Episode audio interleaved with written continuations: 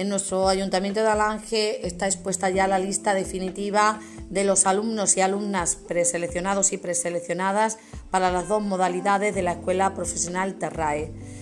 Los preseleccionados y preseleccionadas tenéis que hacer una entrevista personal el próximo día 18 de este mes de noviembre a las 9 de la mañana en el SESPE de Mérida.